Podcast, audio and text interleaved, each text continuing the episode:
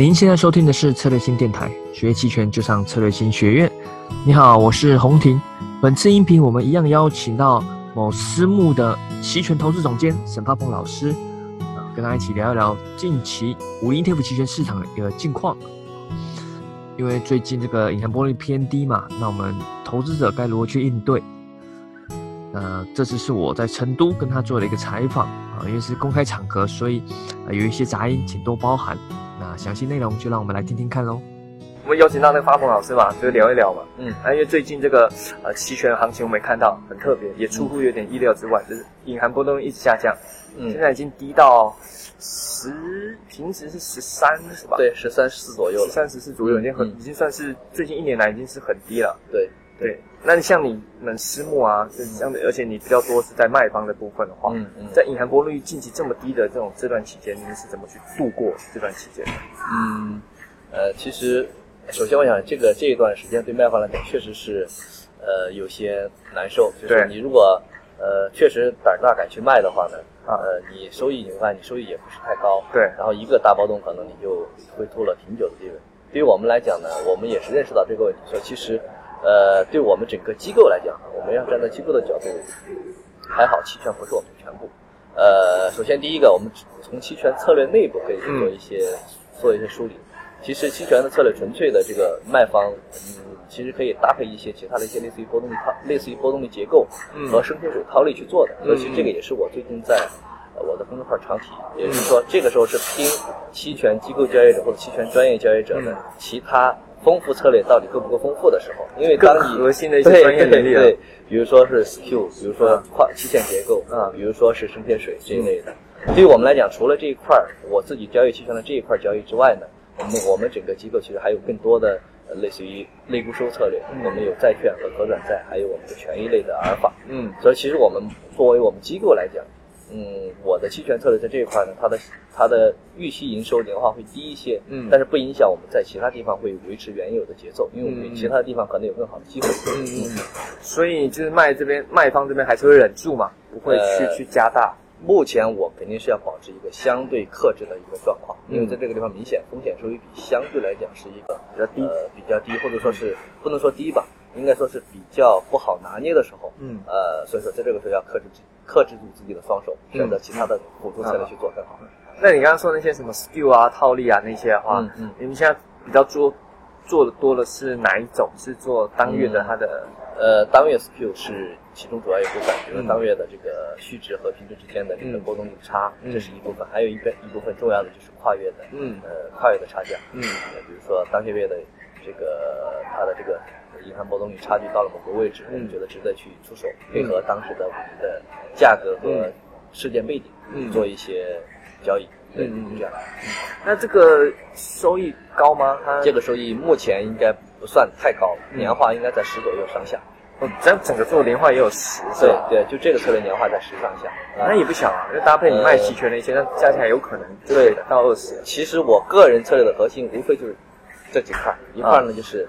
呃，在波动率比较 OK 的时候呢，常态化的以用一些卖权策略去做一些收一些 C 盘，或者说赚一些波动率下跌。另外一块呢是去在这种常态化的去做 SQ，就是呃月内的 SQ 和跨月的 SQ，这块年化也能拿到十左右。嗯还有一块呢，可能我还有一些更多的就是在。某个事件配合的时候去做一些适时的去双买去赌，也会做。嗯，呃，还有剩下一块就做生鲜水。哦，从我们机构来讲呢，其他就更多了。我其实就这几个策略，其实也很多啊，很丰富，很丰富的策略。那那刚好提到是双买嘛，因为现在，例如现在其实银行波率这么低，基本上买放成本已经算是比较比起年初那时候已经是低很多了。嗯，那有些投资者说，哎，那这样的话是不是适合去做双买策略这种？去去赌大行情的话，哎，会会不会有机会？呃，我只能说，目前这个波动率情况之下，双买的成本优势呃挺好，但是双买的成本优势。它这个成本是一个是一个动态去体现的，而不是一个静态。嗯，你看着目前十三四比二十五六的时候当然是好，对。但是你要去看目前的标的的波动预期。嗯，说的简单一点，我们的隐含波动率其实是市场参与者对于未来这个五零 ETF 的这个波动的这个情况的预测。嗯，目前你会看五零 ETF 的实际波动也在十二左右，现目前的十三四还低。所以其实我们如果说未来的波动就维持这样的话，双买其实是一个不占便宜的。所以说，我觉得目前虽然说成本比当时的高波时期要高，要要要优化了很多，但是它不是绝对的低，而是相对五零目前的这个市场认知的一个呃一个看起来低，实际未必低。所以我觉得双买还是得要匹配。比如说像前两天，我觉得五菱连续横了窄幅震荡了四天，总得选个项去双买赌一赌没问题。嗯，比如说某一个呃事情在在路在进行当中，比如说我们的这个呃中美贸易战相关的东西在那个路程当中的时候，在那个时候你可以去双买适当赌一赌，嗯嗯。但是一定不要常态化去双买，嗯嗯就是在某些事件或者是某一个形态出现的时候嗯，适时双买，而不能长期双买。就是它还有个逻辑嘛，就是你嗯双买的目的是因为最近什么情况你才去做。对对对对对。那这样，呃，也有人现在在做的那种，就是说他双买搭配卖远，买近月买远月，可能是双买近月，双卖远月这样去做这样的搭配，因为可以靠远月的一些时间价值去弥补它成本嘛，嗯甚至可以利用它的这个波动率的结构，也有一些优势。嗯那你觉得这种策略好吗？呃，老实说，我个人推荐的就是正伽马的策略，我认为这个策略是目前比较合适的，包括我自己在内。嗯呃呃，像最近这几天，我我赌了这个连续横了四天，赌了一个正伽马，其实也就用有你有兴这个方法嗯啊？啊，呃，其实你会发现最近有一个基本的规律，就是我们做双买的，担心的其实就是呃时间继续消耗。你用这个方式，其实你可以把你的 C 塔控制一下，对你的 C 塔会比纯粹的单双买当月要好得多。这是第一个。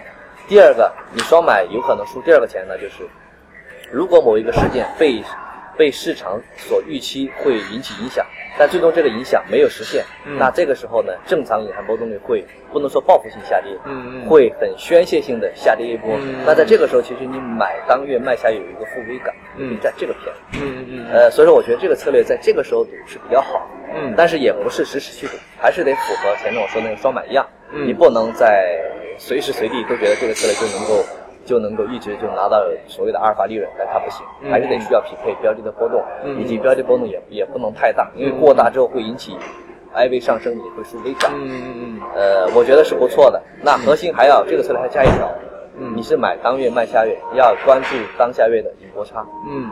如果当月的引波比下月引波本身高很多了，嗯。我觉得这也不划算。嗯嗯目前当月引波比下月引波其实比较平稳的低一个点以上，嗯。这个时候我觉得还可以。嗯。如果某一天掉了个个儿，那我觉得你即便是再有前面那些优势，嗯。那这个也不太合理。嗯嗯，现在又是回到远月比近月高了嘛？对对，所以说这个也是目前这个策略我认为我个人比较推荐的一个前提。嗯没有这个前提，加上其他一些事件配合，我觉得这个策略也不合适。啊、嗯嗯，对对。那这样的话，对于一些可能呃有些朋友可能他除了做这种组合嘛，嗯他可能也想多尝试一些卖方的的嗯的策略，嗯有有可能他之前买方亏太多，或者是他看了一些，因为其实最近也有一些推广什么，有人在教一些人在做卖方啊什么的。嗯那对于你做这么多年卖方你觉得这些做卖方最核心、最重要的是是要具备什么样的的能力会比较好？呃，做卖方最近我都觉得是卖方的人太多太多了，不知道是我公众号 长期卖方，看我公众号的人都去做卖方了。确实，我觉得这个卖方的这个大军现在有点汹涌。对，呃，但是我做这么多年卖方，我的个人经验就是，一定要对风险有一个提前的预估，嗯或者说你要随时要尊重市场。嗯呃，不要想着你呃这个呃一定能够在这一次双卖结局比较呃良好结束的情况之下，你能够收获一个不好的，嗯收获一个比较好的结果。一定要对风险有一个充分足够的认识。嗯无非来讲，我觉得就是做不管在什么时候做卖方，特别是在现在本身肉已经不算太多，你还去强卖的时候呢，这个时候一旦有一个波动上来，你会输的很多。嗯但是我们做卖方的时候一定要切记清楚，你真要选择去卖，也是有理有据。如果你有理有据去卖的时候，这个理和据的核心一条就是你要知道，如果对你不利的事情发生之后，你能输多少钱？还有当这个不利事情发生之后，你应该怎么做？嗯你做了之后，你的这个你的这个组合会怎么变化？所以我觉得做双卖的一个核心前提，除了市场配合之外，一定要自己从骨子里或者从主观上，以及从自己的这个思想层面要了解到，做卖方必须要做好事前、事中以及事后的风控。嗯事前你要做好压力测试，嗯你能亏多少钱？这次如果事件发事件发生了，你能输多少钱？输不输得起？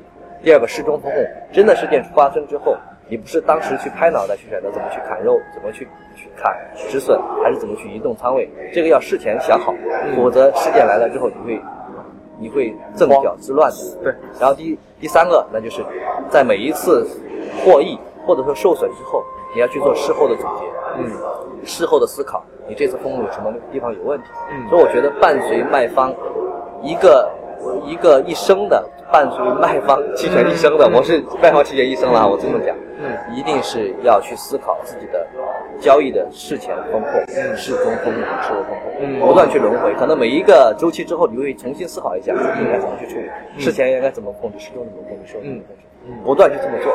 每一个所谓的 IV 的涨跌轮回下来，你都要这么思考一次，你会发现你的积累经验会非常非常多。嗯。所以对我来讲，卖方最重要的就是尊重市场，嗯尊重黑天鹅，尊重黑天鹅的必然性。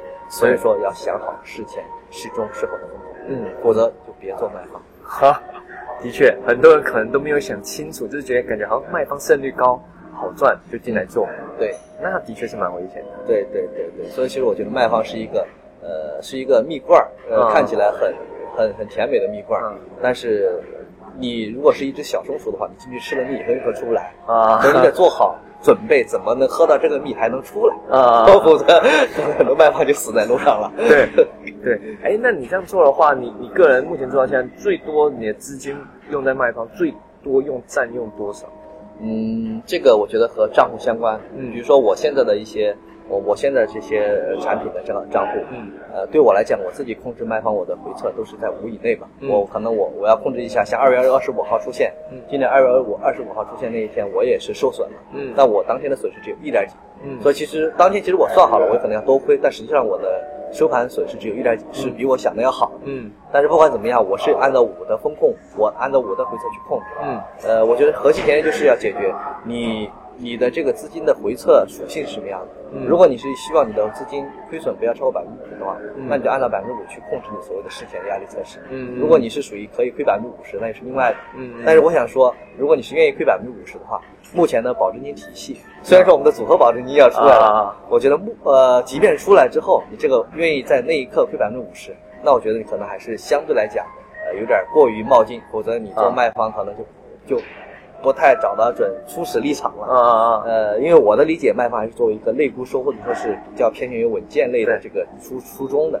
对所以我觉得还是卖方的风险的风险度的控制，取决于你这个产品的，或者是你这个你自己愿意亏多少钱。嗯就是你的预期收益和预期亏损之间。嗯就正常来讲，我们一般预期收益是年化十五、嗯那我的预期损失就要在五以内。嗯如果你的预期收益是三十、嗯那你的预期损失是在十以内。嗯对嗯，我觉得是跟着这个来的。嗯把这个想清楚了之后，再去控制你的这个、嗯呃卖方的这个流通量就就比较好好理解了。嗯，所以你觉得那这样的话，卖假设纯粹偏卖方做卖方，合理的年化收益大大概是十五，我认为是十五我自己是以十五作为自己的基准。是及格线对吧？呃，我认为十五是比较好。比较好，好。那及格线大概是在我觉得及格线在十一、十二。十一、十二，呃，十，我觉得应该保守一些吧，十我觉得就算及格线。十及格比如说，就像我刚才说的我的策略，如果我一年就没有双卖机会，像啊一六一七年那种机会，嗯我就只能做死 Q 做事做这些东西嗯嗯，那我觉得十我比较可以接受。嗯嗯嗯嗯十我认为就可以。嗯，哎，你是还做了一些 skill，我说纯粹他就不做这些什么波动币团，他纯粹就做期权卖方，就就卖，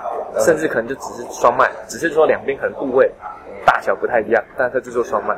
呃，如果纯中性双买，把我这些 SQ 啊，把我这些什么所谓的这个呃跨越波动率套啊和四面水都都都把它给覆盖掉啊我认为七到八、六到七，我认为都是合理的。合理的，嗯那是及格。对然后那是及格的做到十五已经算是很挺好的。对，算挺好的。如果你能做到二十五或者三十，那我想说，你虽然说是拿到了这个钱，但是可能过程当中你运气好，啊，度过了那个风险坑而已，啊那风险没来而已。这可能要缓的。嗯，这对，要缓太高了，已经超过合。理的收益。我认为合理收益、合理的预期收益就应该是十五。好的，好的，好，那我们感谢发鹏，就是分享他很多的经验。呃感谢陈老师，感谢。好了，音频就到这边。想更细致学习期权的风控，了解期权卖方如何能稳定的去收取这个权利金，那欢迎参与策金学院近期跟沈帕鹏老师一起合办的线上课程——期权风控班，是由三节课程组成的。那里面会讲解更多的期权风控的方法以及应对的方式。想报名的朋友可以上策星学院网站去观看。那对于想更细致了解期权的实战的一些技巧，那欢迎参与十一月三号、四号在上海举办的线下培训，由我和杰克老师去亲自去跟大家做指导。那两天的期权独生班，那欢迎各位朋友参加。啊，一样想报名的朋友可以咨询策略性小姐姐，或者是在策略性公众号，或或者是策略性学院网站，或者在喜马拉雅电台下方留言咨询。好，那我们下期再见喽，拜拜。